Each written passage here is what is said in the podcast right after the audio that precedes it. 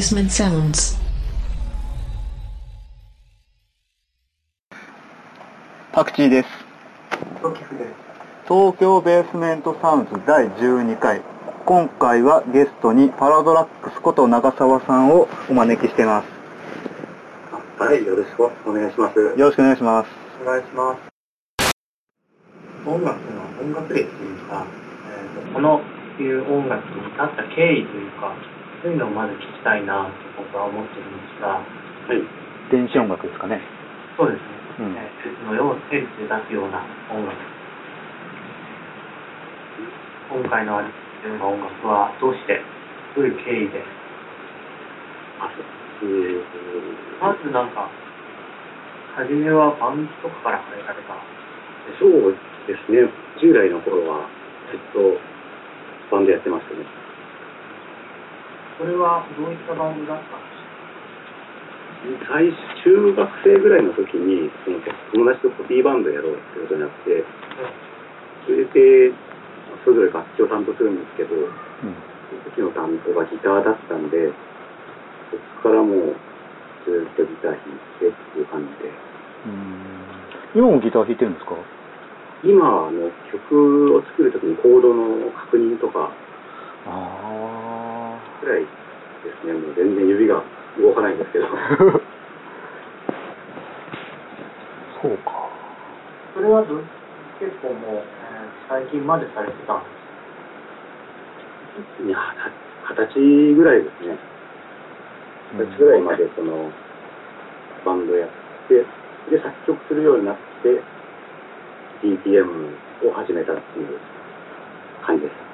じゃあ初めは DTM はそのバンドでなんか、えー自分たちの曲を作るためのはい。を作りデモ作りというかそういうふうに始めたっていうことなんですそうですね、デモを作るためにこう始めたっていう。うん。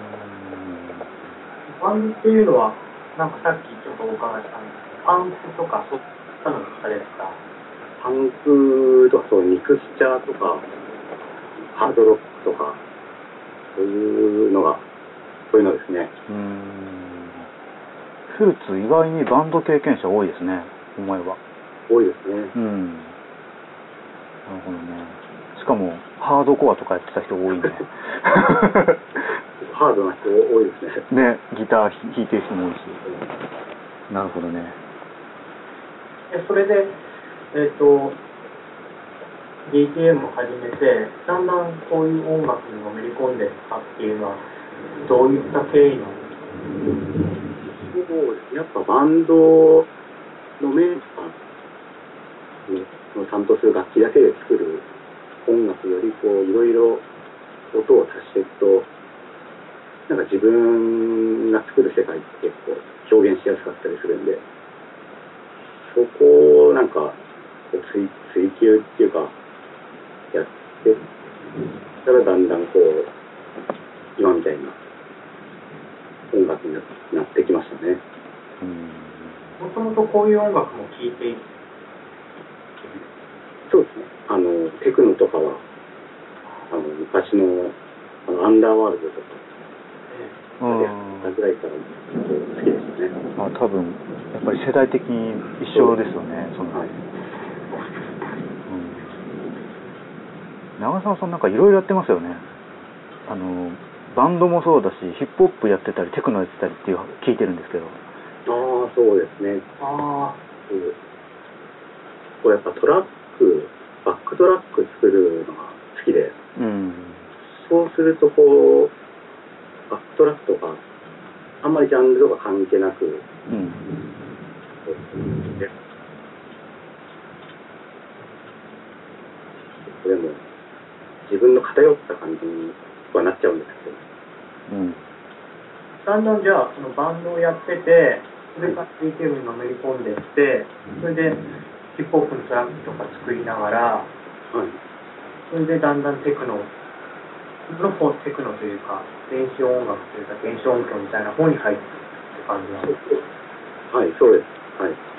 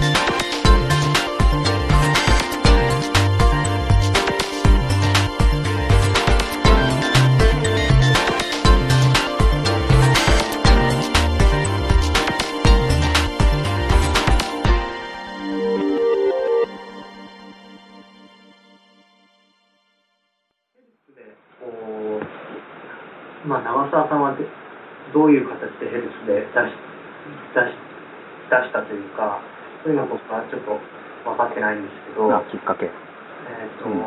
きっかけですね、そうヘルツとこう出そうかっていうふうになったきっかけみたいなのってあるんですか？あのなんか普遍斎藤さん修二君。うん。がもともと知ってたんですけど、えっと彼のこう作ってた曲をちょこちょこ聴かせてもらっててであるのヘルツレコードっていうところから EP を出すみたいなを聴かせてもらったんですけどその時の音がもうなんかすごくて本当になんか今までの感じはまた違うなっていうふうに感じてそれからヘルツレコードってどんな人たちがやってるんだろうと思っていろいろこうネットで調べてたんですけど、ママイスペースで。そうですね当時マイスペースで。スペースでこう若くあの WKS がの PV っていうかライブ映像を見たんですけどえそれにすごい衝撃を受けましてうん。見たことないと思ったんですよこんなこんな感じの音を。うんであヘルツってかっこいいなと思って。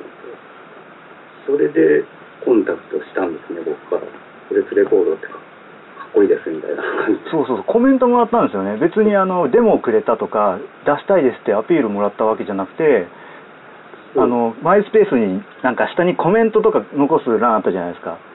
あそこにああそこに長澤さんがこうかっこいいですねみたいな一言コメントくれてうん自分がマイスペ見に行ったら長澤さんの音がすごい良くてあなんか聞いた時に自分的にはちょっと惜しいなと思ったんですよ、あうん、すげえいいもん持ってるのにミックスで損してると思って、あうーん、そうそっからですよね。そんで出しませんかっていう、うん。うん、こっちからコンタクトして。うん。だからいまだに思えばパラドラックス以降あのネットから配あの発掘した人はいまだにいないんですよねヘルツって、うん、かなりミックスをを教わりましたからね、パク。うんと、つきっきりでみたいな。多分でもなんか自分のスタイルと似てるから相性が良かったんですよねきっと。うん。なんかこん今回アルバム出して1作目と今回のアルバムの成長を感じられて非常に嬉しいですね。個人的には。長く長く。あ、E- EP の時と。そうそうそうそうそう。そうですね。そこの年月2年ぐらいありますもんね。すいません。うん。成長が感じられるの あのレーベルやってるの人人間としてはすごい嬉しいところですよね。うん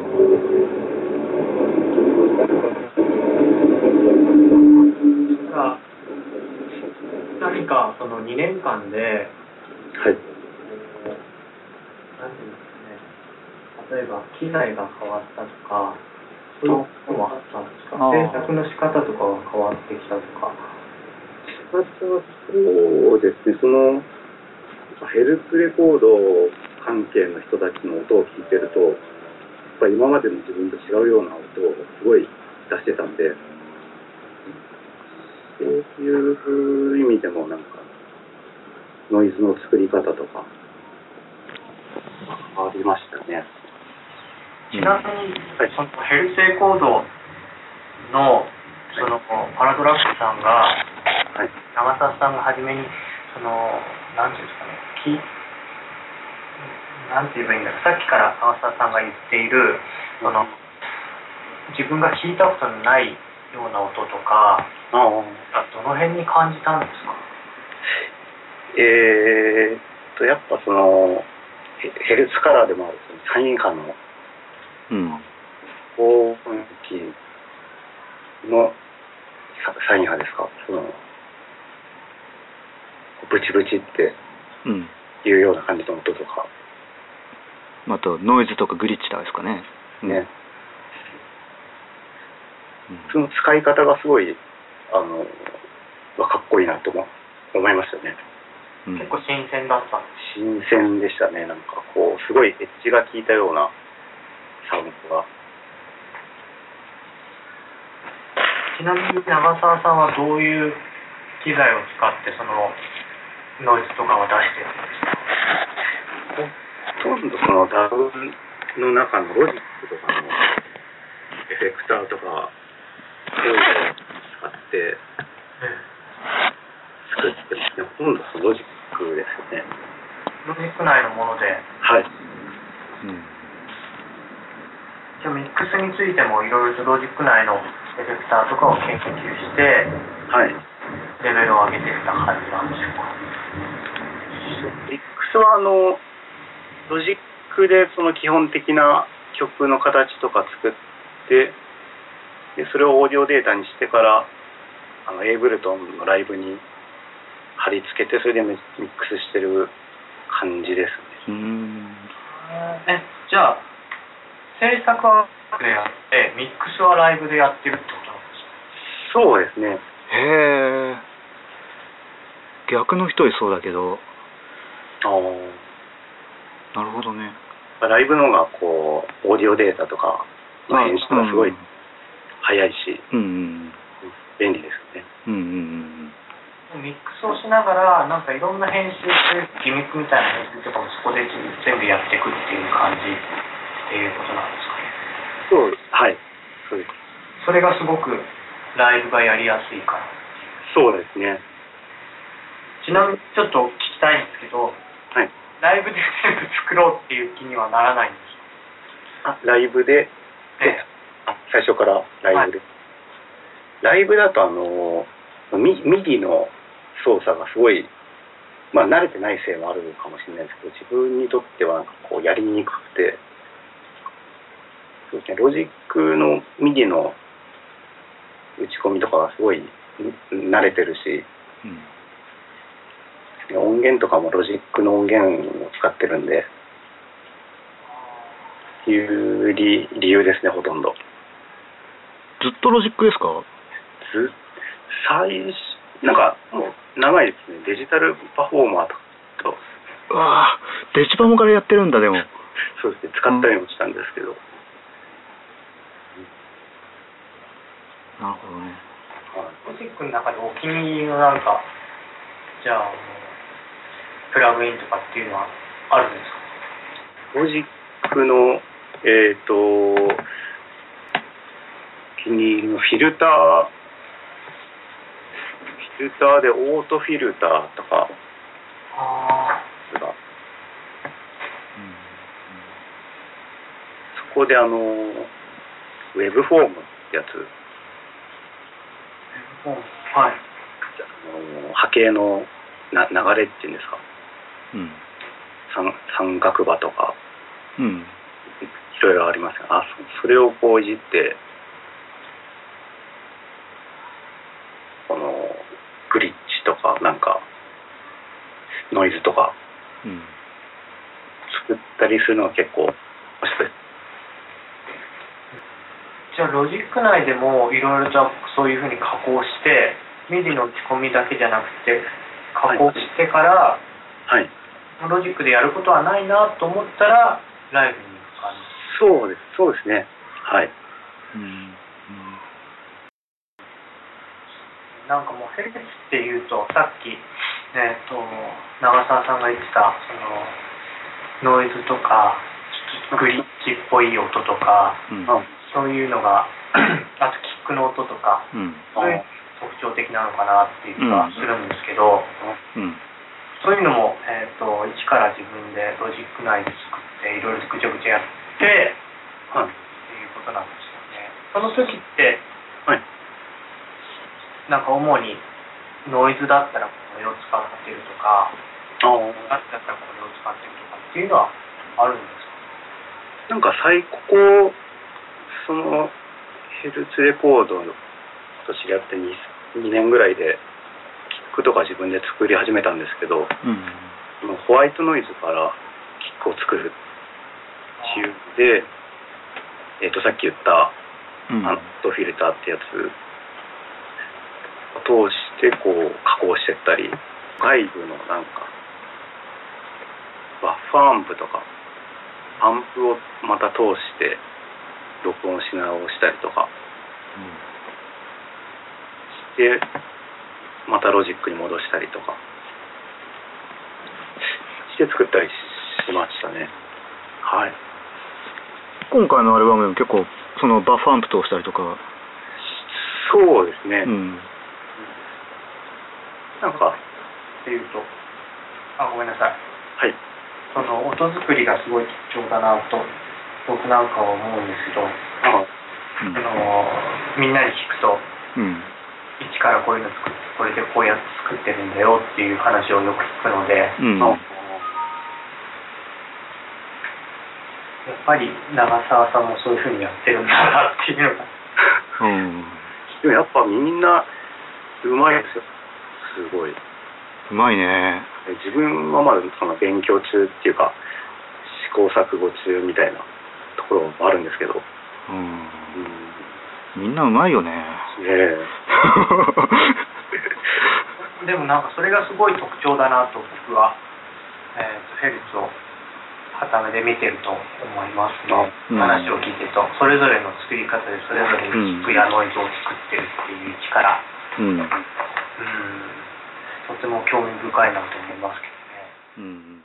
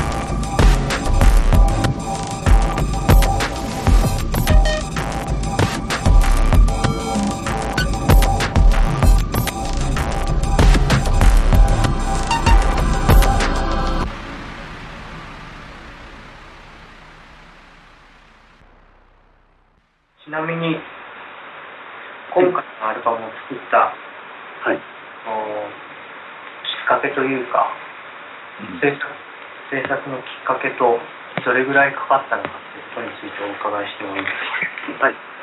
えーっと、その、前作の EP を出してから、うんここで、まあ、また何か出しませんかっていうことをそうそうっていたんですよね。うん、ずっと言ってたんですけどね。うん。ねまあ、それでちょくちょくとこう、デモを作っては、送ってっていうのを、まあいつも通り繰り返したんですけど、うん。それで、どのぐらい、3、4曲ぐらい、こう、送った段階の時に、いうん。去年の、去年の暮れぐらいうん。で、パクチーさんから、えっ、と、CD 出しませんかみたいなうん。ことを言われたんですよね。うん、そうですね。タイミング的にも。うん。はいでそれで、まあ、そこから、あの、作りかけの曲とかを仕上げていったような、当初本当はね、9月リリース予定だったんですよね。あ、そうですね。うんはい。ちょっと早まったんで、締め切りを短くしてしまったっていう 暴君に出たんですけど、僕が。うん。なんで多分、制作期間一気に短くしてしまったんですけど、これのやつっていつぐらいから作り作り始めてもんですかね？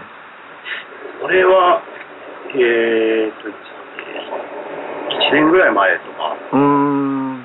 からこう、ぼちぼちと。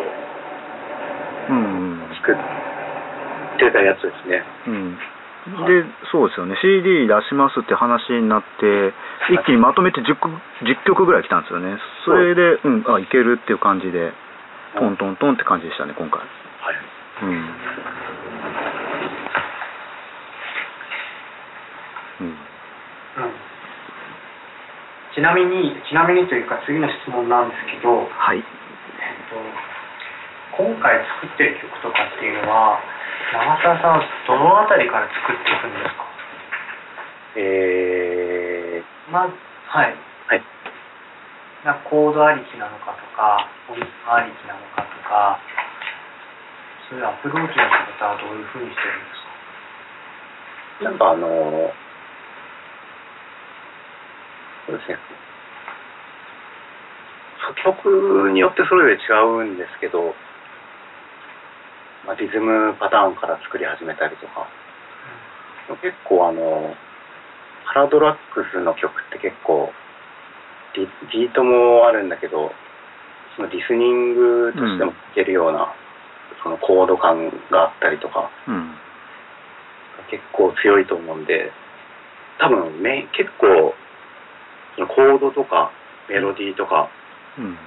そういうのから多分意識して作ってると思いますね。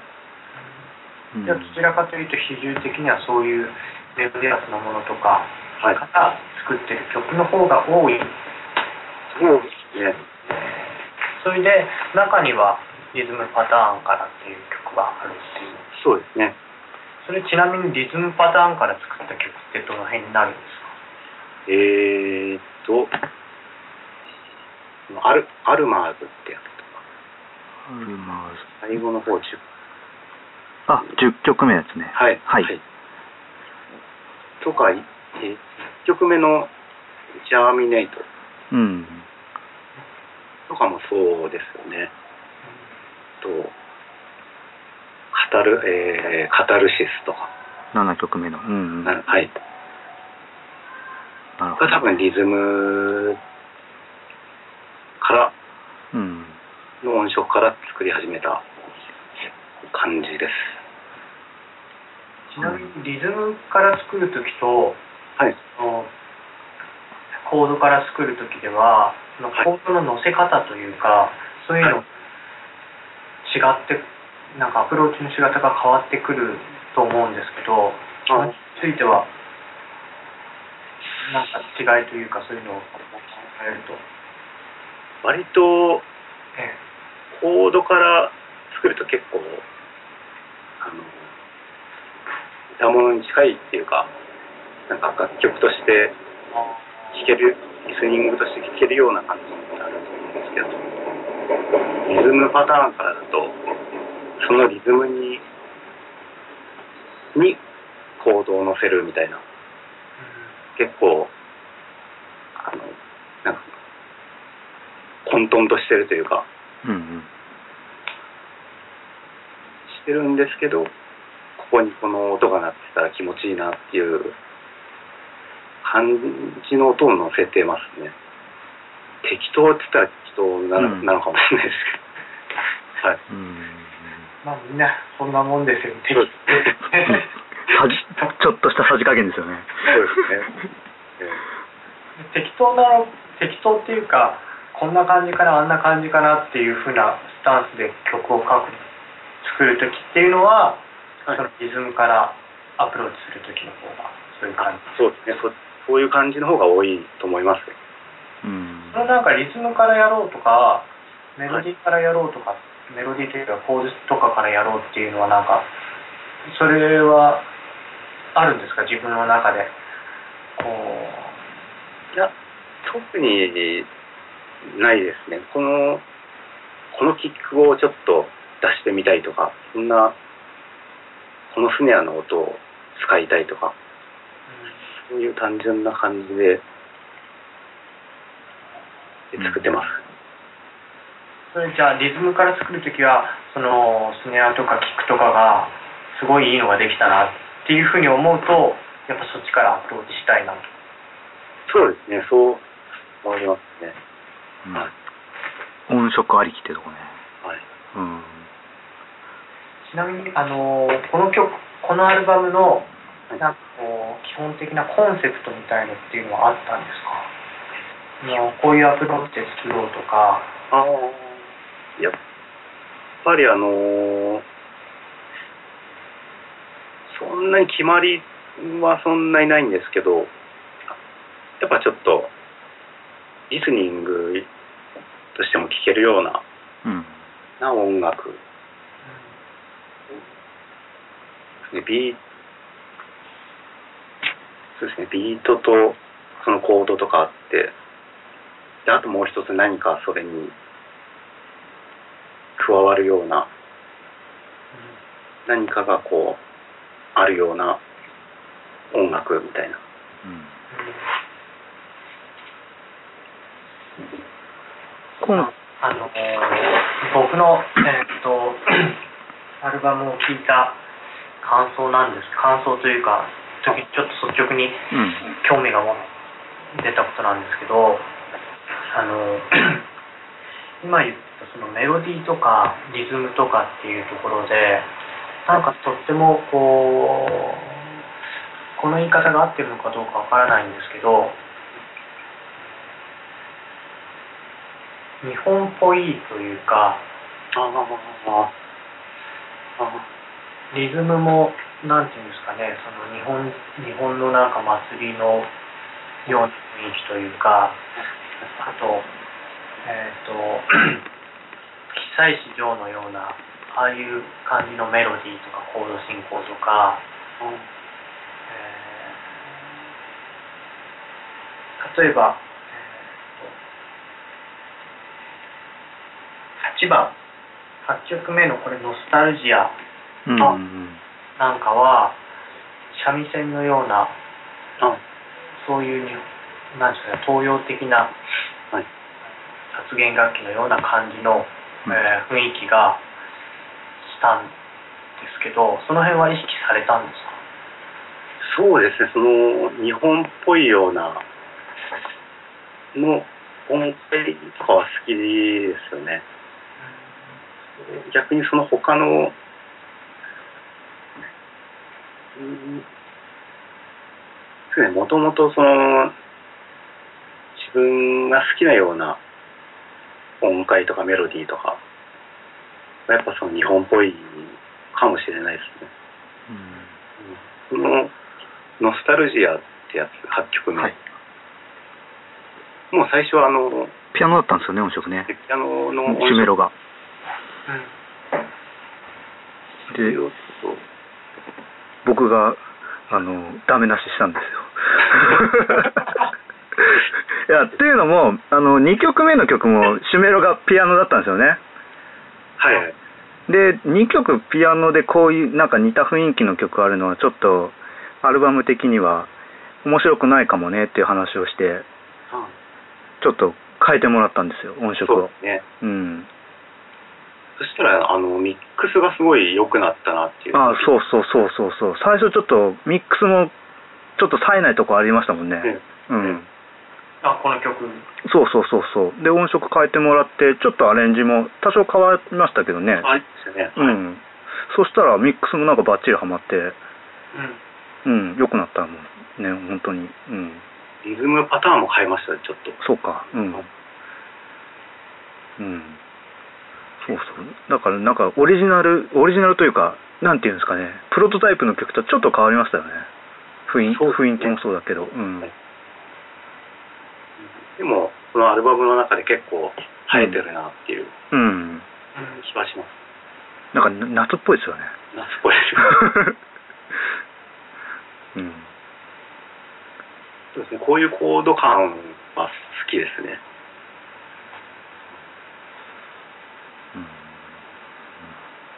これっていうのは、例えば、なんかあの、昔やってたバンドの影響というか、そういうこともあるんですかね？ああ、バンド、そ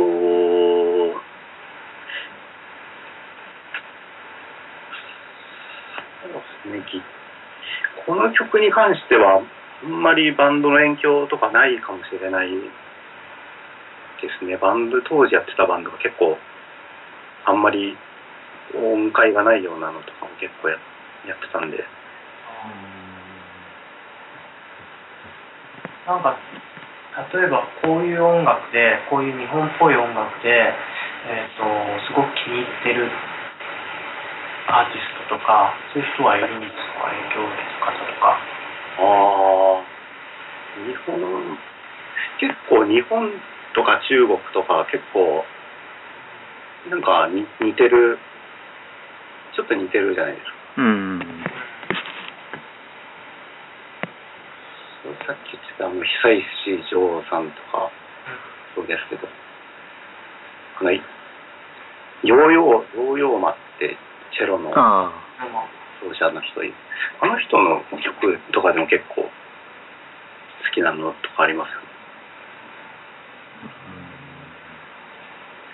いや、うんはいどうぞどうぞ。あそうですね、雰囲雰囲気だけはこうえ影響されますよね。なんかさっき、えっ、と、まあ、パクチー君とも話してたんですけど、なんか最近の、その日本のこういう電子音楽のアーティストが、そういう、なんですかね、メロディーとかコード進行とかっていうのをやってる人が多いよねっていうそうそう。話を少ししてたんですけど、ちょっと流行りっぽいなと思ってて。ああ、うん。そういうのに逆に影響を受けた、影響というか、あこういうのやってみようかなとかっていうわけでは特になかっそう、そうですね、本当に自分がいいなとか、好きだなとか思う、思うかん、その、コード進行とか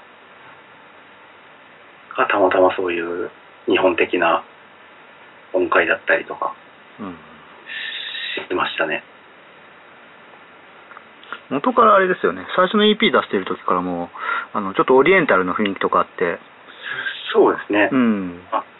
なんかそれが今回収まったのがこの綺麗な曲に収まったのかなって。そのノスタルジアともう曲2曲目のフェノメノはい。うん。その2曲にそれがなんだろう綺麗めに収まった感じがしましたね。綺麗に収まりました。うん。た。このフェノメノンもすごいそういう雰囲気がしますもんね。うん。その今言ってた流行りじゃないけどね。うん。うん。なんか不思議っすよね。うん、リズムのパターンとかについてはそういうなんか東洋的なパターンとか。ああ、リズムのパターンとかにはそういうことを意識したりはしたことはあるんですかそうなんか和太鼓のよく夏祭りになると和太鼓とかうんを聞く機会が多いんですけど、やっぱ、そうですね、まあそんなには意識してないですね。まあいいなと思うんですけど、やっぱりあの、やっぱ、ああいうリズムはその和太鼓で叩くと一番こう、身にしみるかなっていううん感じはしますよね。いやなんかそのバンドをやってたって話を聞いてギターをやってたって話を聞いて、はい。僕がすごい感じたのがその WKS とかもうん。ギターやってたじゃないですか、うん。なんとなくやっぱりこうリズムの打ち方とかなんかアクセントの付け方って言った方がいいのかもしれないですけど、そういうところが似てるなっていう印象があったんですよ。あでそのアクセントの付け方っていうのもなんていうんですかねそのバンドがやってたからなのかちょっとわかんないですけどそのこうギターでこうなんていうんですかねカッティングって言い方じゃないですけどあのバンドって全員が同時になったりするところあるじゃないですかジャッジャッとかはい。うんああいうのにすごくああ決めじゃないけど絵みたいなところの雰囲気がすごいあるなっていうのそれでアルペジオとかを弾いてる時はなんかギターでアルペジオを弾いてるようなああ。そうですね。雰囲気はやっぱああ、はい。うん2曲目なんか確かにそういう影響すごい感じますね今言ってたような。あうん。ねあのね3曲目ああうん。がすごいなんかそれでしかもなんかあのなんですかね日本やっぱジャジャパニーズパンクみたいなのかどうかって詳しくわかんないんですけど僕も、なんかそういうところってやっぱりその日本的なノリみたいのがどっかにあるのかなってうん。感じがあってそのリズム的なところとか。うん。結構204拍が強調されたようなうん。感じですよね。3曲目のうん。曲は。がなんか気がするんですけどその辺についてはどう思いますか？難しい質問するね。いやうん。興味深いなと思って聞いてる時に、うん。うん思ったんですけど結構、シンプルに乗れるというか、うん感じ、その204拍のところにスネア入れたりとか、がこうしシンプルで乗れるかなっていう。うんうん結構ヘルツは2拍4拍重要視してますからねそうですね。うん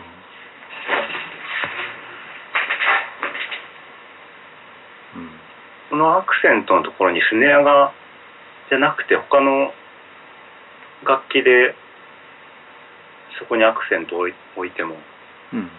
面白いですよね。うん。そうヘルツ前提として体が揺れないとダメって言ってるんで、うん、2拍4拍は本当に基本中の基本なんで行ったりしますねたまに。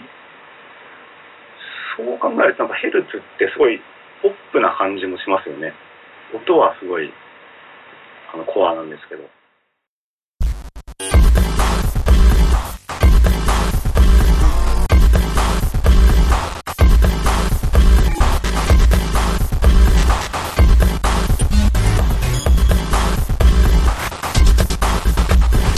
Tokyo Basement Sounds.